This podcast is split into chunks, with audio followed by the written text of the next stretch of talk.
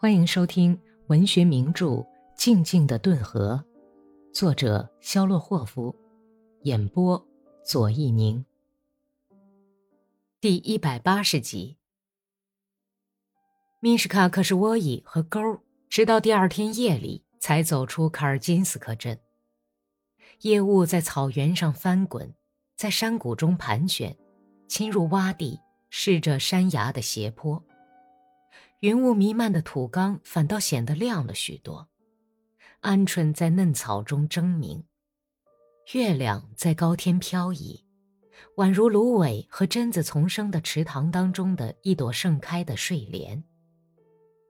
他们一直走到天亮，北斗诸星已经暗淡无光，晨露已降，离下亚布罗诺夫斯基村不远了，但是就在这里。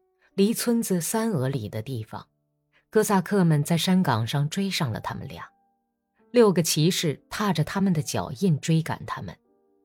米什卡和钩本来可以趴到路边的草丛里去，但是草太浅了，又有月亮，他们被捉住压了回去。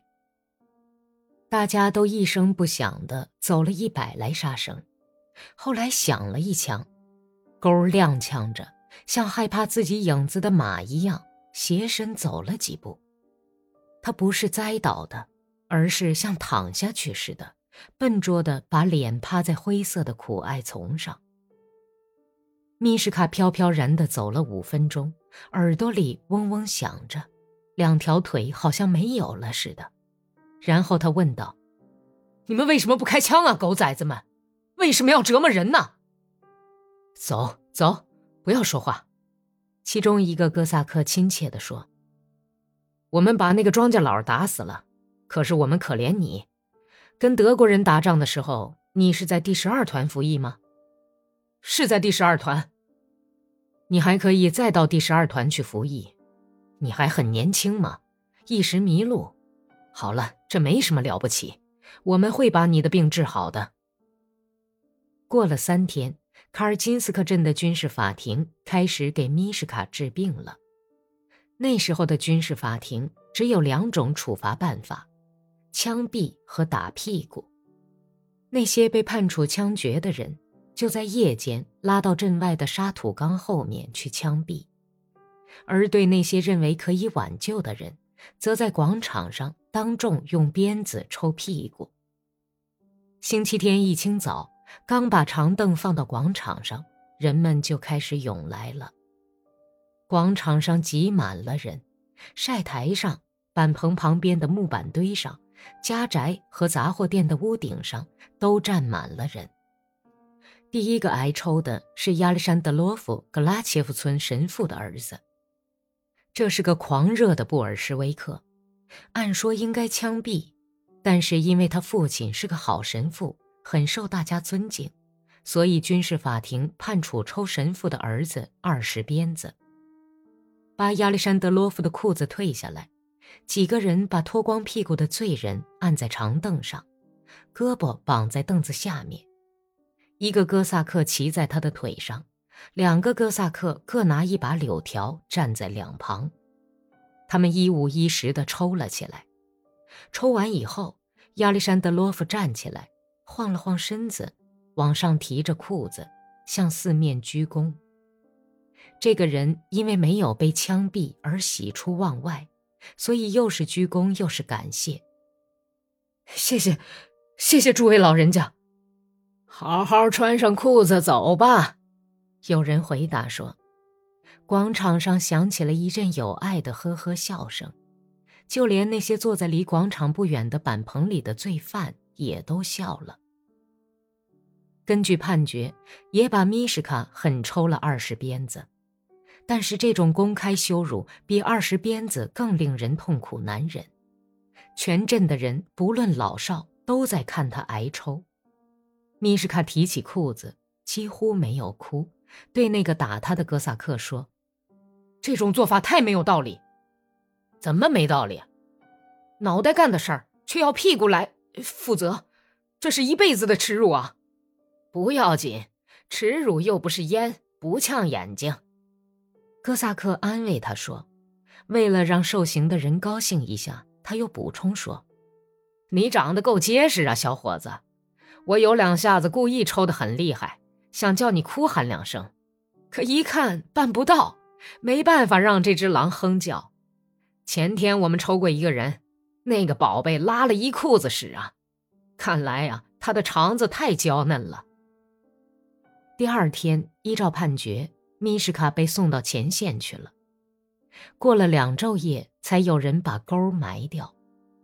亚布罗诺夫斯基村的村长派了两个哥萨克，掘了一个浅坑，两人的腿耷拉在坑边，抽着烟坐了半天。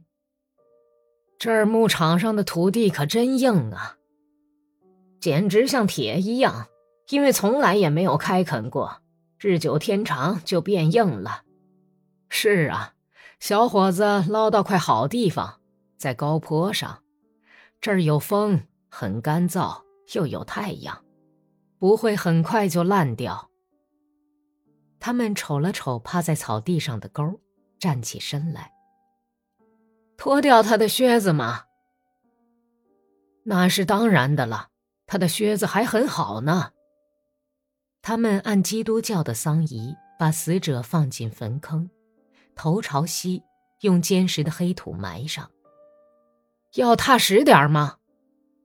当坟坑已经填得跟坑沿齐平的时候，那个年轻点的哥萨克问道：“哎呀，不用了，就这样吧。”另一个叹了口气说：“等天使吹起末日审判的喇叭时，这样他就能很快的站起来。”过了半个月，小坟头上已经长出了车前草和嫩绿的苦艾。野燕麦也已经开始抽穗，山荠菜在坟边开着灿烂的黄花，喜人的草木樨像丝绒穗子似的耷拉着头，百里香、大戟和朱果散发着诱人的芳香。不久，在附近的林子里来了一个老头子，他在坟前挖了个坑，栽上了一根新曝光的橡木柱子，柱顶装着一个小神龛。圣母的忧伤的小脸，在神龛三角形木檐下的黑影里，流露出慈爱暖人的神情。